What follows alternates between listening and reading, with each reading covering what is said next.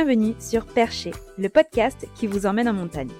Chaussez vos skis et attachez vos chaussures de randonnée car nous partons pour un voyage à la station de ski des Angles et son village situé à 1600 mètres d'altitude à la rencontre de ceux qui vivent perchés sur les sommets. Ces montagnards nous embarquent dans des récits inspirants, remplis d'anecdotes, d'histoires et de souvenirs. De la création au projet futur, préparez-vous à entrer dans 60 ans d'histoire. Aujourd'hui, nous sommes avec Michel, né aux Angles, gérant d'un hôtel et du restaurant Le Coq d'Or, agriculteur, éleveur de cochons, maire des Angles et petit-fils de Paul Sanson, le créateur de la station de ski. Michel, bonjour. Bonjour, vous avez vu que je suis quand même euh, un bon cumulard. Euh, il y a beaucoup de gens qui pensent qu'il ne faut pas avoir plusieurs fonctions et puis euh, et moi je suis l'inverse. J'ai beaucoup de fonctions, donc je cours beaucoup, mais je suis très heureux d'être d'être avec toi aujourd'hui euh, pour ce podcast. Ben merci Michel. Mais aujourd'hui, Michel, on est ensemble pour parler des 60 ans de la station de ski, car en 2024, on fête les 60 ans d'existence et de création de la station de ski. C'est ton grand-père, Paul Sanson, qui en est le créateur. Comment lui est venue cette idée? Est-ce que tu peux nous raconter, Michel?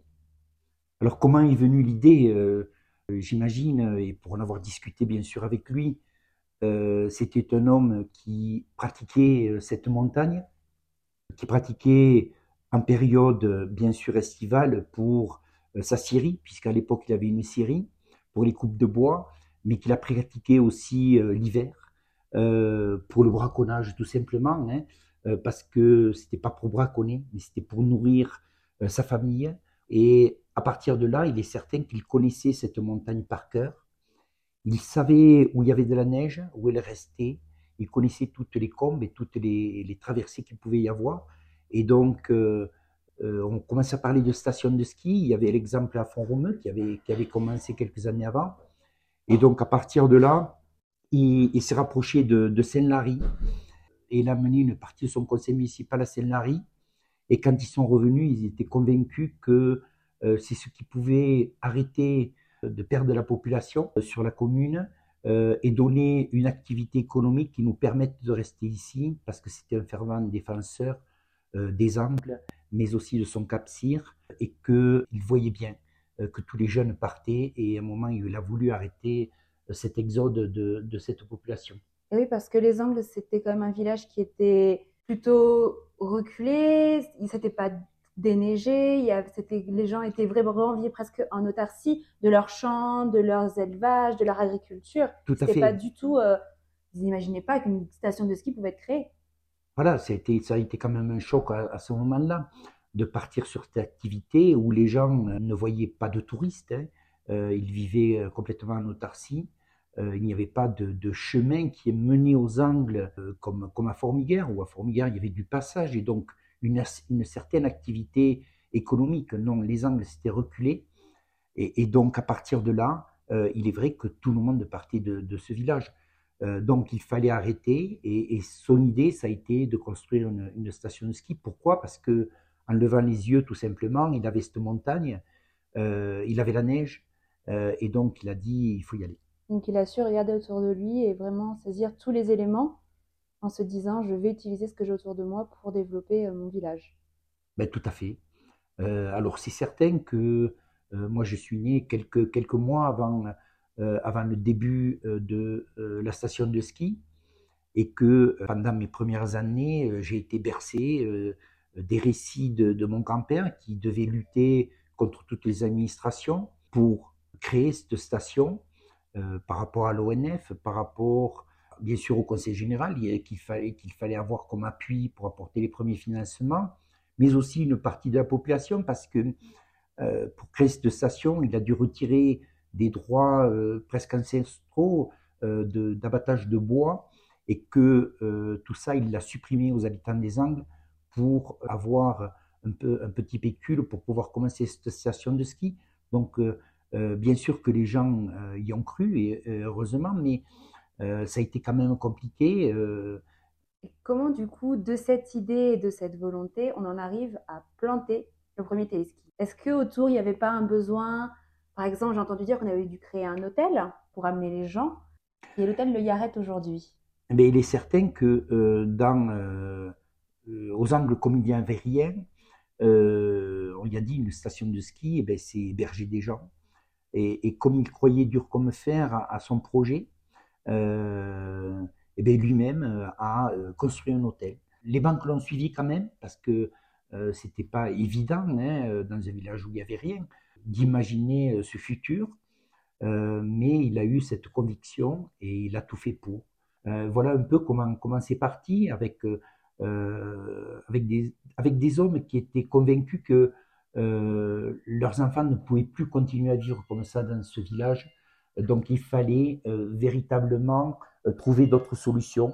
et donc à partir de là, eh bien, ça s'est fait. Voilà, oui, il a construit le premier hôtel et, et, le reste a suivi, et les convictions ont suivi. Paul Sanson, ton grand-père était quelqu'un de convaincu de son idée, de convaincant, de ce que je comprends. Est-ce que quand même, ça n'a pas été difficile de convaincre les habitants du village?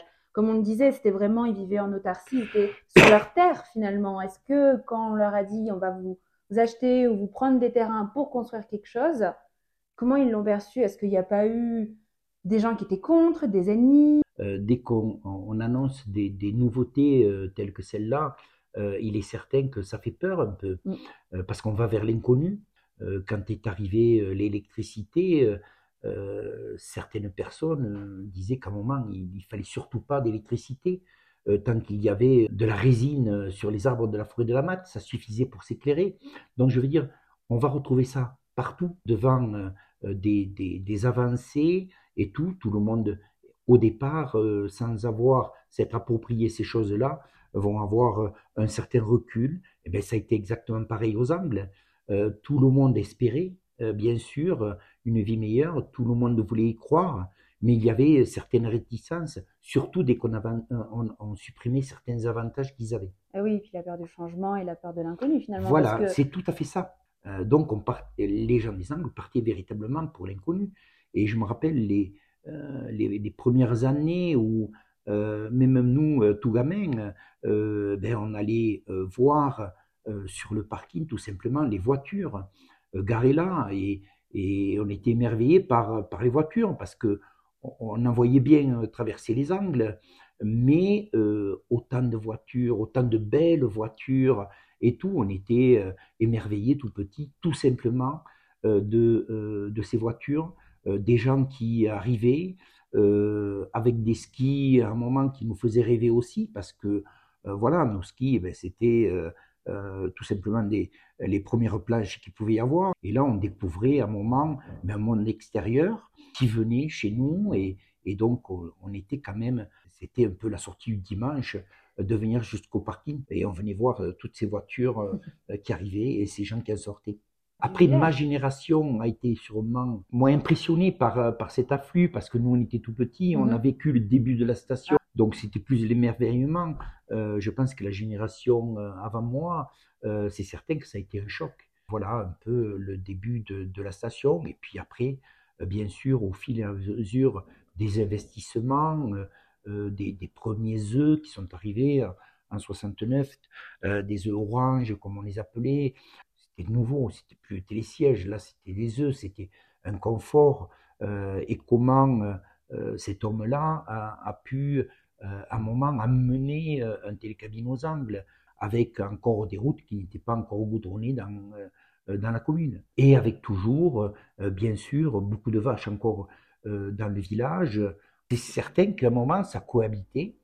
et je pense que les gens qui venaient nous visiter étaient aussi ébahis elles, par contre, de, de, voir des vaches, hein, tout simplement. D'autant plus que les personnes qui travaillaient à la station, au début, j'imagine que ces personnes combinaient leur travail d'agriculteurs et d'éleveurs avec le travail à la station.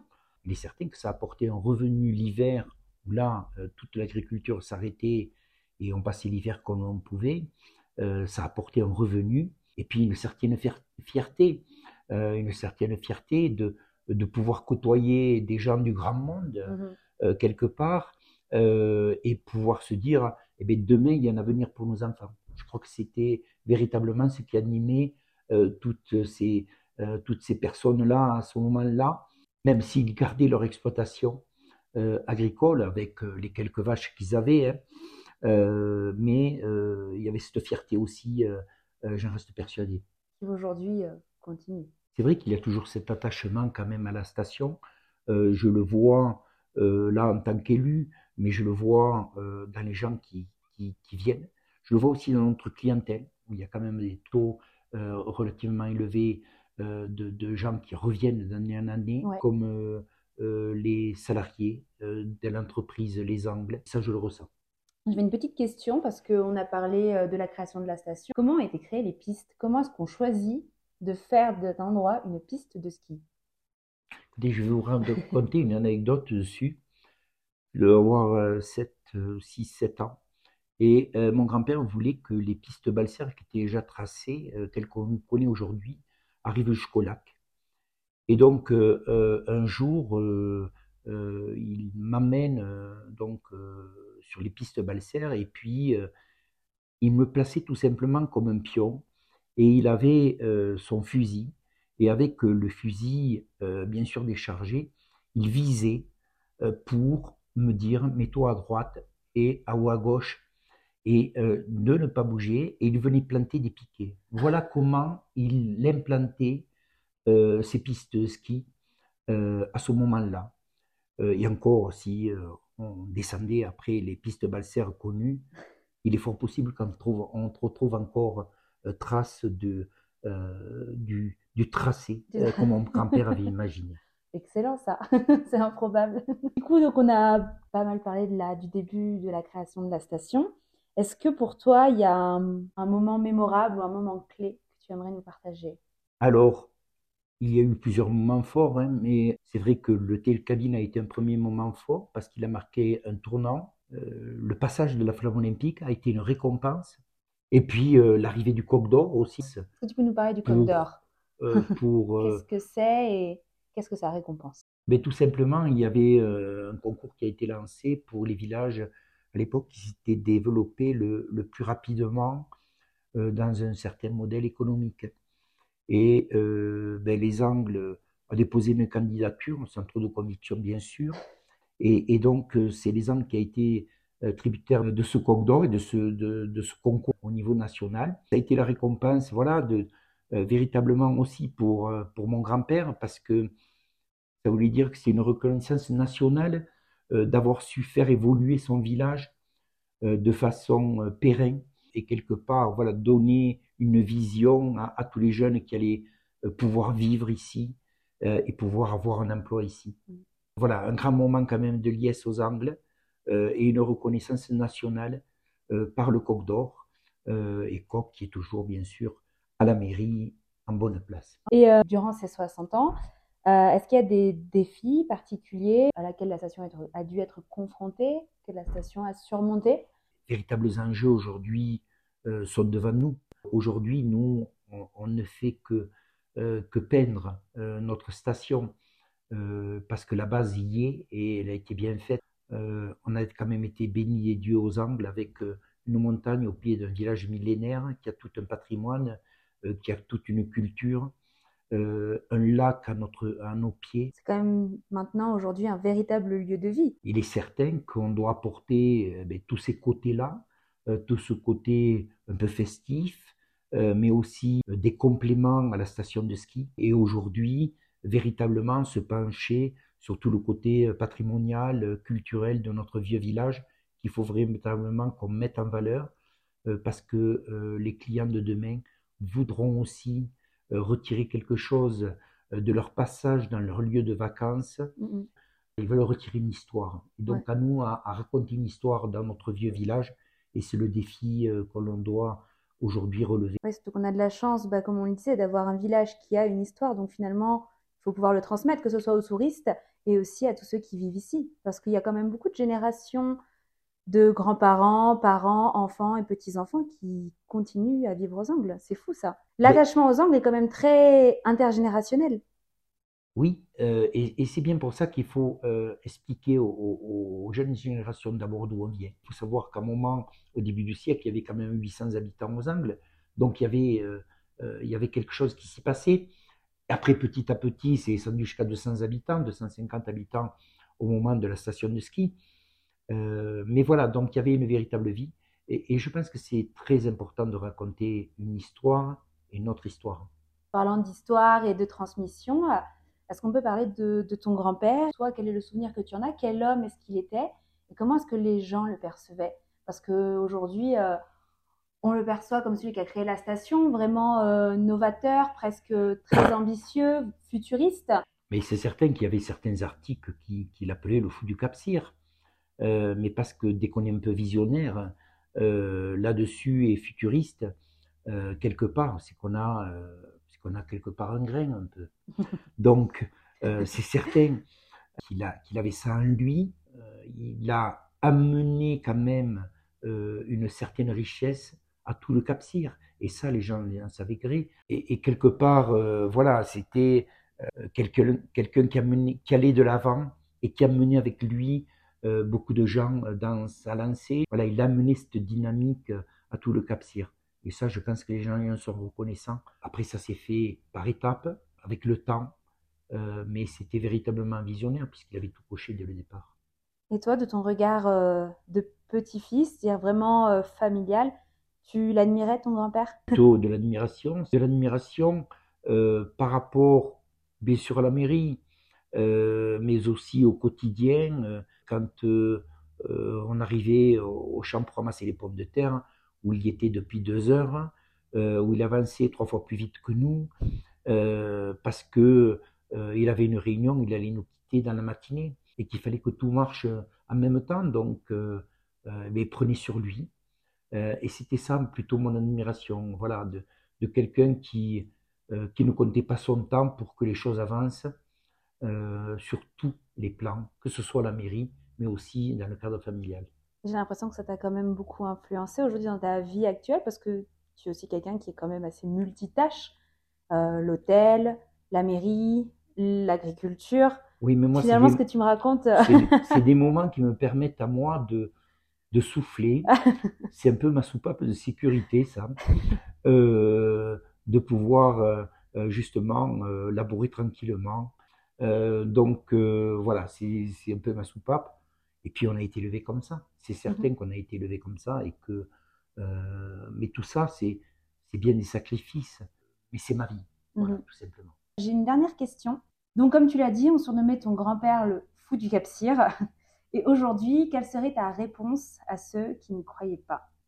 Ben, Tout simplement de les amener euh, un jour de février euh, en bas des pistes, qu'ils puissent faire le tour du village, faire le tour de notre domaine skiable, euh, voir le monde et passer à la mairie, euh, voir qu'aujourd'hui les Angles, c'est 1200 emplois, c'est des populations qui peuvent vivre l'année, c'est des populations, comme on l'a dit tout à l'heure, fidèles, euh, qui croient aux Angles, qui sont bien aux Angles, et donc tout ça, on lui doit, et que si à un certain moment, ça a été le fou du Cap aujourd'hui, si le slogan qu'on a pris pour nos 60 ans, c'est 60 ans de bonheur, je pense qu'on lui doit en très grande partie euh, et que le fou du Capsien n'était pas si fou que ça. C'est la fin de cet épisode. Merci d'avoir rejoint Perché pour ce périple en altitude. On espère que ces histoires de vie en montagne vous auront plu.